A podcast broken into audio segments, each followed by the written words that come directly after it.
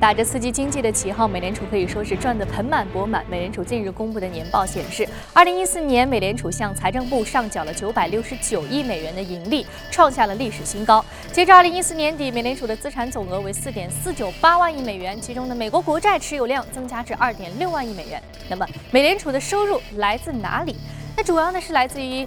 近些年购买的债券组合的利息收入。那自金融危机之后，美联储购买了大量的美国国债和抵押贷款支持证券，以刺激美国的经济复苏。根据海外媒体报道，美联储前主席伯南克近日表示，如果说美元持续走强，将会影响到美国的经济增长和就业，因此必须对此加以考虑。上周日美元指数出现回落，汇丰分析师表示，大多数美元牛市的利好已经释放出来了，市场已经体现了美联储加息的预期，美元牛市背后最大的动力已经耗尽。不过呢，法国巴黎银行认为，美元将会迎来强势的新阶段。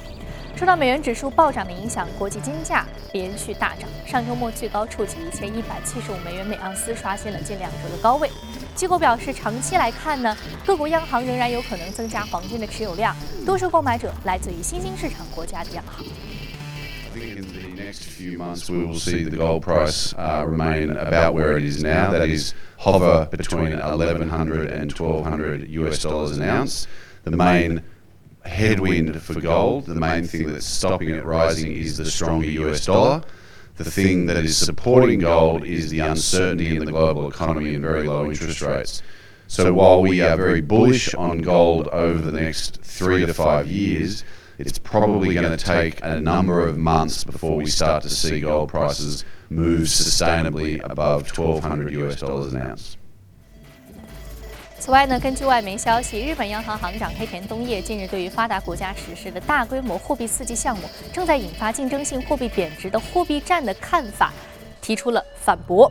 黑田东彦表示，他没有发现任何的发达国家和新兴经济体在汇率动态上有紧张的气氛出现。日本央行在2013年启动量化宽松，并且在2014年扩大了项目规模。量宽推出之后，日元汇率大跌，日本因此遭到了很多贸易竞争对手的批评。好，我们再来关注欧洲。欧盟委员会主席容克日前表示，在布鲁塞尔，欧盟准备向希腊提供二十亿欧元资金，以帮助其发展经济、降低青年的失业率。容克强调，这笔资金不是用来充盈希腊国库的，而是用来支持希腊促进经济增长和改善民生等财政政策。希腊总理。希普拉斯日前表示，将会贯彻自主改革，不会采取任何造成经济衰退的措施。首届东盟财长和央行行长会议二十一号在吉隆坡闭幕，会议共同主席马来西亚第二任的财长胡斯尼表示，东盟正在全力协助设立由中国倡导的亚洲基础投资银行。此前呢，瑞士联邦政府发表公告称，瑞士愿意成为亚投行意向创始成员国。俄罗斯财政部长西努安洛夫日前表示，去年末呢，还有今年年初发生的卢布大幅的贬值，主要是受到西方制裁和油价大幅下跌的影响。当前呢，卢布汇率已经找到了平衡点，外部经济环境的变化不会对于卢布的汇率造成太大的影响。卢布贬值的压力最大时期呢已经是过去了。对于俄罗斯来说，他表示，虽然呢卢布贬值压力有所减轻，但是呢经济发展还需要更多的时间来适应新的环境。好，刚刚我们纵览了一下宏观方面消息，我们看到。美股三大指数上周五收盘是全线上涨的一个格局。道琼斯工业平均指数呢收盘上涨百分之零点九四，纳克达克综合指数收盘上涨百分之零点六八，标普五百指数收盘上涨百分之零点六。好，接下来我们马上关注到的是第一财经驻纽约记者葛威尔在上周五收盘之后给我们发回的报道。早上，主持人，上周五由于是美股的四权到期日，交投是额外的放大，再加上美元走低，我们看到三大股指也是纷纷的上扬，而纳指一度是攀升到了十五年来的盘中高位，生物科技股的大幅上涨功不可没。而在市场面的消息方面，亚特兰大的地区联储主席 Dan s l o c k a r 预期说，联储最快会在九月前的会议，也就是六月、七月和九月的。议息会议上宣布首次加息。而芝加哥的联储主席超希文就认为，晚加息并不会引发通胀的问题。在个股方面，我们看到蒂凡尼这只个股公布财报，季度销售出现百分之一的下滑。蒂凡尼表示，主要是由于美元汇率走强，以及是节日季的需求不及预期的两个因素影响。蒂凡尼的股价在上周五百分之三点八的下跌。另一只个股则是亚马逊，亚马逊已经获批在美国的华盛顿州可以开始实验商用无人机，股价大涨百分之一点五。主持人。非常感谢葛维尔刚刚提到的一个非常重要的一个时间点，就是纳指继续创出了十五年的新高。那这样的一个。指数的高点是在十五年前，也就是互联网泡沫最鼎盛的时期。那目前的一个经济状况究竟是什么样的？其实呢，美股的财报，包括中概股的财报，近期又是陆续出炉了。那在节目的一开始，我们就将重点来聊一聊有关于携程网的财报的话题。好，这里是正在直播的，从华尔街到陆家嘴。马上节目的一开始呢，我们首先来聊一聊有关于这个中概股的财报。马上进入到今天的异动美股榜。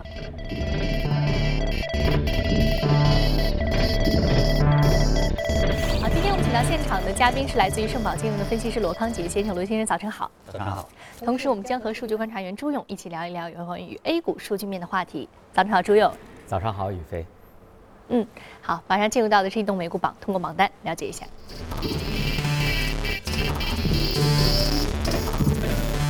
我们了解到工业金属与矿物、水泥、办公用品、黄金、白银还有油气开发是领涨的板块。我们再看到个股方面。生物技术、在线旅游、运动商店、应用软件是领涨的个股。我们看到第二位的是携程，百分之二十四点七九，是在线旅游板块。嗯。刘先生，我们看到上周五公布的这个财报是利好的，因此大涨了将近这个百分之五十啊。另外，包括途牛、去哪儿这些相关的概念股也是纷纷上涨，整个板块都有非常强的一个刺激作作用。那其实，呃，上周呢是一波比较强的反弹，那相对于之前来说是比较走强的。那你认为就是这一次中概股还有携程，包括携程这样的一个领涨的作用，主要的因素是什么？呃，从股价方面来看的话，应该说中概股过去大半年的一个跌幅呢太大了，它有一种超跌反弹的一个哎一个反弹的需要。啊，就包括携程，它去年九月到十二月呃中旬的话，它累计呃一共下跌了百分之四十的样子，而它的基本面呢其实还是相当不错的。呃而之后呢，它经历了长达三个月的一个筑底啊，一个双底的一个筑底过程。除了这个股价支撑它有一个反弹的需要以外呢，它公布的一个财报啊是一个。一个很好的一个利好消息。那么除了它的一个这个呃营收超出预期以外，虽然出现了上市以来的首次一个季度亏损，但是亏损的幅度呢比市场预期的要好一些。而且这个亏损呢换来的是一个包括机票业务啊，还有这个酒店业务的一个高速增长。呃而同时呢，它的这个呃。一个预期就是一个预期的一个亏损，在它第三季度财报公布之后啊，呃，应该说已经很大程度上反映到了它的一个股价当中啊，所以市场已经消化了这样的一个利空。那么，而且还有一点就是，现在国内呃在线旅游行业的话，普遍出现的一个问题就是，呃，烧钱大战，大家都为了去快速抢占一个市场份额呢，呃，都在保持一个不盈利的一个状况，可能投资者也比较习惯。对于对于互联网企业，还有这个，尤其是互联网在线企业这种服务企业来说，烧钱是必须的啊。那之前这个烧钱大战，大家觉得可能对它的这个盈利预期，还有包括它的整个的一个估值，其实会有一定的影响。那你认为接下来的这种烧钱大战还会持续吗？因为携程这次公布的财报是大家对于这个亏损两个字，终于从它身上去抹去了。那您觉得接下来的话，其他的这些网站的烧钱大战会继续？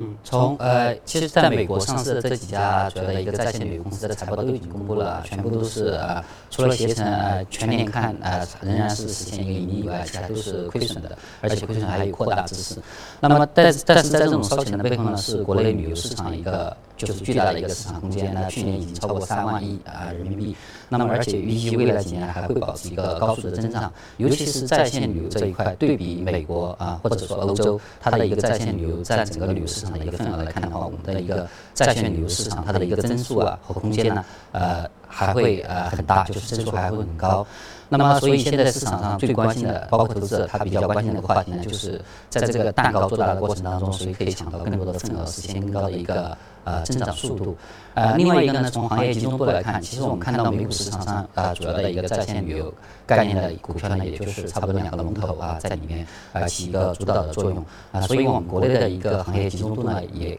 预计还会进一步的提高。那么像这种烧钱啊、抢份额啊、整合啊，预计今年都会持续下去。其实包括这些上市公司自身的一个表态，比如说携程，他说最近一两年的一个重点在于市场份额啊，去哪儿也预计要到一六年的年底才会实现一个扭亏转盈的一个过程。那所以预计这种啊份额抢夺大呢还会继续。但是它这种啊烧钱或者说让利的一个抢夺市场的行为呢，还有就是这个呃。扩大营销的这样的一个力度呢，对于促进整个在线旅游市场的加速的一个发展，是正面的作用。对，嗯，呃，就像罗先生刚刚所说的，可能这个在线旅游行业就和电商还非常的像。我们现在的这个烧钱大仍然在持续，但是最终的一个目的呢，是做大整个市场的一个蛋糕，做大这个市场份额，在这个行业的洗牌当中，能够做到屹立不倒，能够有更多的龙头出现，通过并购，通过整合。那接下来我们再和朱勇聊一聊关于这方面的话题，朱勇。国内的这个在线旅游行业啊，我们看到这个国内这个旅游市场份额是不断的扩大，而且居民出境游和国内游的热情也是不断的高涨。那目前 A 股市场有一些什么样的数据面的情况，值得我们来了解一下？好的，宇飞跟互联网巨头全部都在美国上市一样，在线旅游的概念股也都是在美国上市，携程、去哪儿、途牛等等。那么像。在美股这样出色的表现，肯定会对呃 A 股当中的一些旅游概念股会有传导性的作用。我们来梳理一下这方面的数据的情况。在线旅游作为一个新的服务业态，成型于二零零三年，也就是携程上市的时候，它是以呼叫中心为主的 OTA，成为中国在线旅游产业的研究的方向。那么，随着去哪儿、驴妈妈、途牛、翼龙等新的网站的出现，正式标志中国在线旅游产业新模式的出现。但是，原有的以 OTA 为主的，并包含呼叫中心的渠道在线旅游市场研究范围遭遇较大的挑战。我们从最新的数据发现，无线端是各家平台重点发力的方向。携程的无线端的下载量已经超过了两亿。去哪儿、翼龙同城也进入一亿的下载量的行列。途牛三季度的移动的流量占到总在线流量首次超过百分之五十，占到总订单量超过百分之三十五。另外，我国的旅游方面的数据啊，也是呃让我们看好在线旅游未来的一个重要的依据。我们看到一五年的旅游预期目标。国内旅游达到三十九点五亿人次啊，比二零一四年明显的提高。另外，出境旅游也由二零一四年的一点零九亿上升到一点二亿，全年的旅游总收入要达到三点六六万亿。中国旅游业二零一五一七年的目标当中显示呢，要编制旅游业发展的第十三个五年计划。并提出基本实现把旅游业培育成为国民经济战略性的支柱产业的目标。那么，对于整个的旅游行业啊，是一个呃利好的刺激。我们梳理了一下，呃，旅游酒店行业部分上市公司用红字标注的都是有一些看点的，比如说有国企改革、线上线下的整合布局、产业链的扩张。另外呢，有一些传统的旅游业啊，比如说峨眉山、张家界、黄山旅游等等。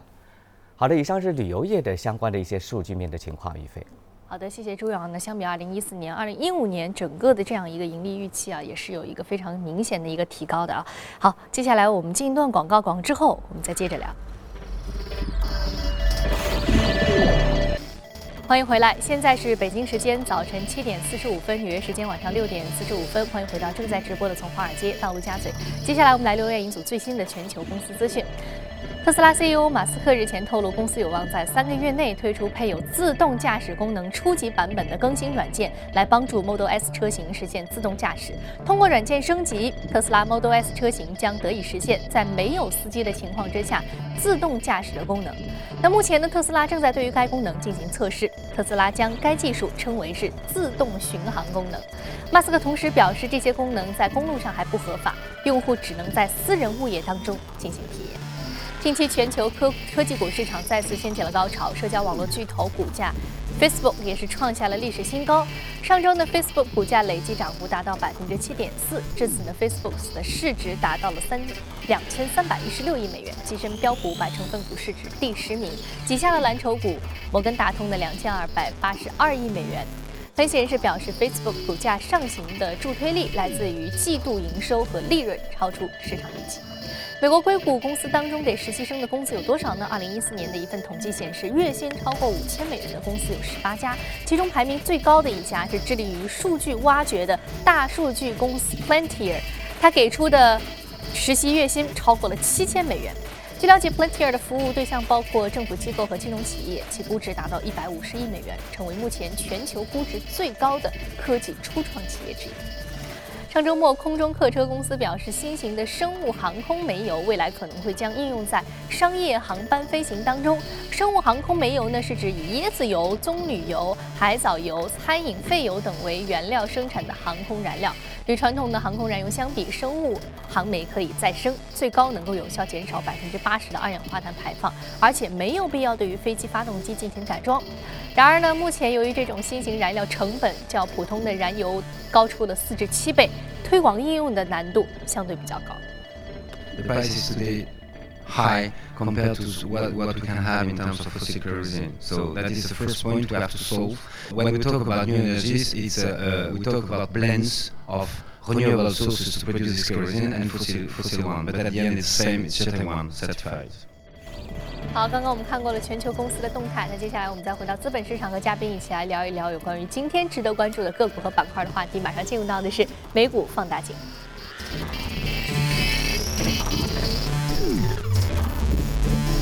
好，今天我们将说一说的是房地产板块，KB Home，隔夜的上涨幅度呢，上周五是达到了百分之八点三八。另外，我们将说的是 M 总电商板块，上涨幅度是百分之一点四一。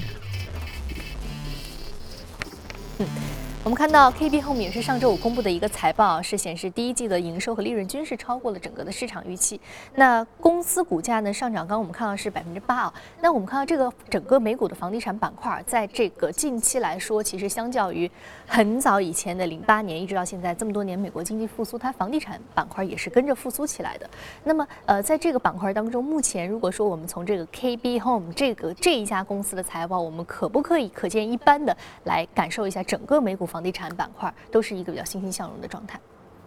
啊，好的，呃，那么 K P M 它上周公布的一个财报显示，它的一个第一财季的一个呃房屋的一个成交还有均价都有上升。呃，它的一个整体的营收和利润呢是双双超出预期。那虽然这个毛利率受到这个建筑成本还有地块成本的一个上升的影响有所下降，但是它预计在今年的剩余几个季度里面呢会逐步的提升改善。那么所以这个呃比较好的一个财报提升它的股价，同时也带动整个住房建筑商板块呢，呃各个个股呢都有比较不错的一个呃表现。那么其实在整个美股的一个住宅建筑商板块这些上市的股票里面呢，K P M 它的表现应该算是。呃，相对比较差的一个，包括它自己的一个业绩，尤其是它的一个毛利率比同行的平均水平要低一些。呃，它的一个整体股价呢，今年目前为止啊，还是弱于大盘的。但是整个板块呢，是今年上涨了有百分之七，是明显有超越大盘的一个啊表现。嗯，整个是超越大盘的一个表现啊。那我们看到整体呢，其实房地产板块呃状态其实还是不错的。啊，我们感觉好像从资本市场的反应是这样的，但似乎从政策层面，好像对它的态度还是比较谨慎的。耶伦在议息会议上就表示说，目前房地产市场这个增速还是受到抑制的。那您觉得怎么看？嗯，对，确实，因为他在呃上周的一个美联储会议这个新闻发布会上，他是说了这个房产市场的复苏呢受到抑制。那么的确也是从这个呃一三年底啊，从一三年下半年以来，那包括美国的一个成屋销售、新屋销售，还有房价指数在内的一些指标呢，呃，它都有一个上升的走势呢，明显的放缓啊，数据可以说是时好时坏的一个状况。那么今年呢，呃，新年以来呢，这个比如说这个寒冷天气对新开工产生了一些负面的影响。而这个劳动力啊，还有这个地块的一个缺乏呢，对于建筑商的信心，最近几个月也有一些不利的影响。那么再加上市场对美联储下半年可能终将升息的一个预期呢，对这个相呃房地产板块呢也有一定的一个。负面因素在里面，而且包括美元呃大涨之后，它可能对海外投资者去购买美国房产呢，呃也会它的一个吸引力也会有一个削弱，所以看起来确实这个应该说有一些个阻力还是不小的。但是从它的一个整体表现来看，我们看到是依然富有弹性。那么呃比如说这个呃道琼斯房屋建筑指数，它从零九年到现在是涨了百分之三百五。而类似的住宅建筑商的几个主要的一个 ETF 呢，整体涨幅也都是超过百分之三百，比起大盘来说呢，它的一个回报呢还是要高很多。那么另外一个的话，像美国目前的一个抵押贷款利率呢，它降到百分之四，那比起过去二十多年百分之六点几的一个平均水平呢，要低出很多。再加上美国经济它本身在发达经济体里面，它的一个复苏呢是呃第一位的。啊，是最强的。那随着它的一个就业和薪资的增长，我们认为房产市场的一个复苏呢，还是能够维持一个虽然缓慢啊，但是一个持续的一个复苏势头。而从这个市场上的一个股价表现来看的话，像啊之前的几个住宅建设商公布的财报也都不错啊，不仅仅是 KB Home 一家，那么包括莱拉房产，它是率先突破了一三年以来的一个高点，就是取得一个股价的呃向上的一个突破，价格的走势。那么其他的呢呃个股呢，主要目前还是。正在或者是接近一三年的一个高点，就是说近期能否延续上周美联储会议之后的一个反弹走势，一举突破呃长达两年多的一个整理区间呢，也是一个近期市场比较关心的一个话题。嗯，就看最后这个能不能突破它刚刚你所说的这样一个非常重要的一个利润线。好，接下来我们再请周勇给我们介绍一下，周勇刚刚我们聊到这个房地产板块，那目前房地产板块有什么样值得关注的要点吗？好了，宇飞。回顾今年以来的行情啊，大家可能呃发现，今年互联网加这个概念是非常的火热，而以金融为代表的这些权重类的板块普遍滞涨。但是从上周开始，好像是风险有变啊。我们看到周五的时候，呃，券商股又出现一度集体涨停的这种局面，房地产在午后也是集体的异动啊，包括上周的行情当中的电力股、钢铁股都有比较明显的变化。那是否有风格切换的这样一种机会呢？当然要有待市场的检验。我们来梳理一下房地产板块它驱动的这条消息，主要就是这条。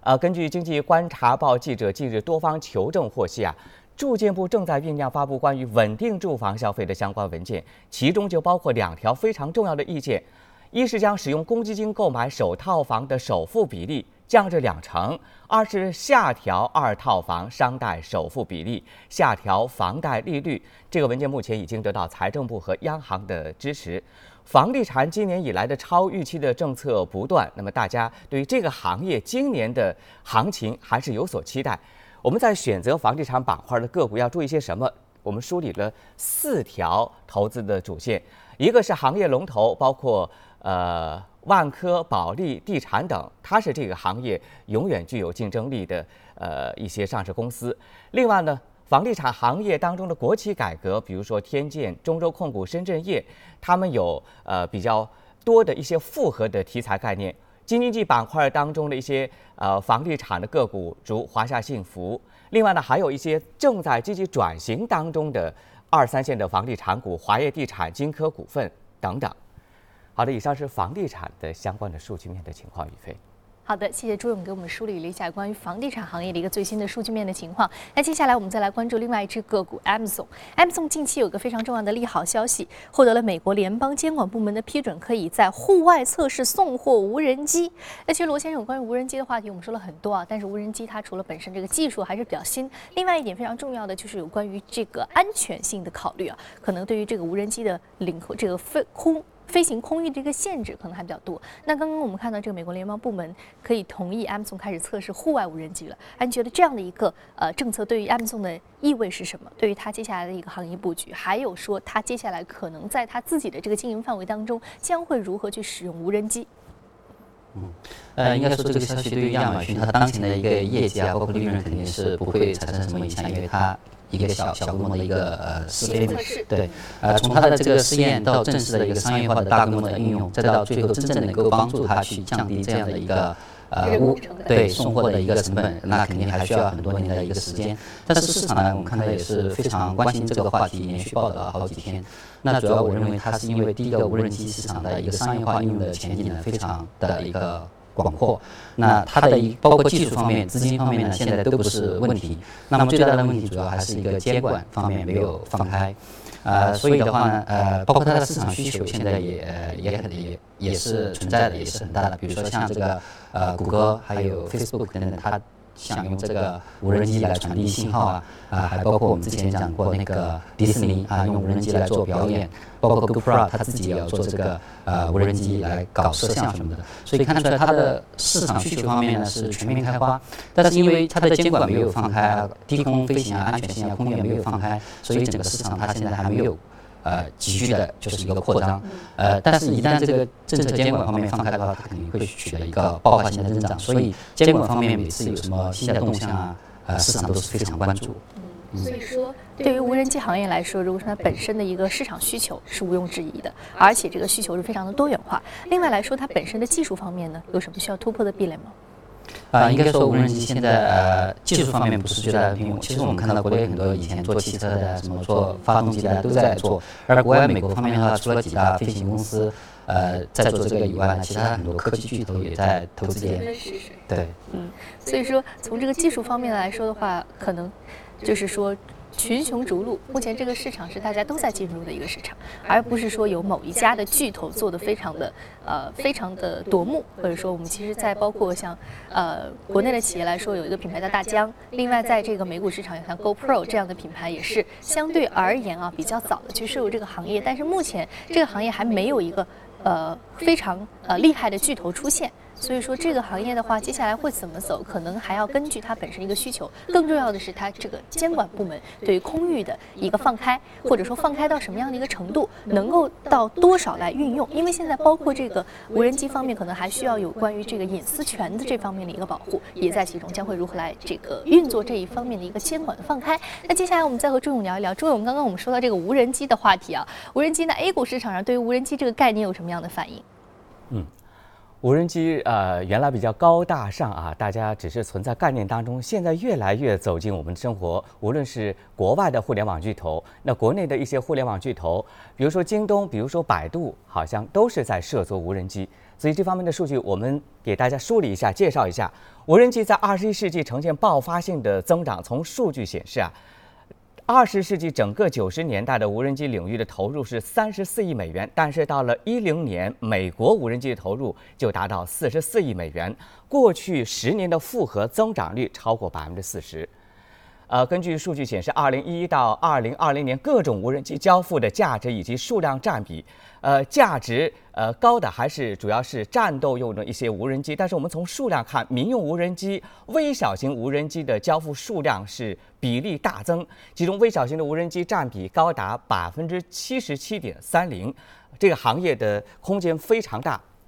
未来二十年，我国无人机的需求预计。战斗机的需求大概是在两千亿元的这样一个呃市值啊，民用以及呃其他的军用无人机的需求达到四百六十亿，这个空间跟原来相比是大大的提高。那么对于相关的一些呃生产无人机概念的一些上市公司是利好的驱动，其中有山河智能、山东矿机、伊利普同济科技等，都是呃有这个无人机概念的上市公司。好的，宇飞，谢谢朱总给我们介绍了一下有关于这个 A 股市场上有无人机概念的公司。刚刚我们看到这么多的公司，其实它都有这个无人机概念的一个参与，有这样的一个预期。可见，就像我其实如果说呃做一个比喻的话，就像是前年。或者说再早一点，我们对于 3D 打印的预期一样，那是不是现在可以是一个相似的一个科技的一个新的增长点的发掘？好，这里是正在直播的从华尔街到陆家嘴，非常感谢两位嘉宾的精彩解读。那稍后八点节目当中继续来关注一下国内市场，不要走开，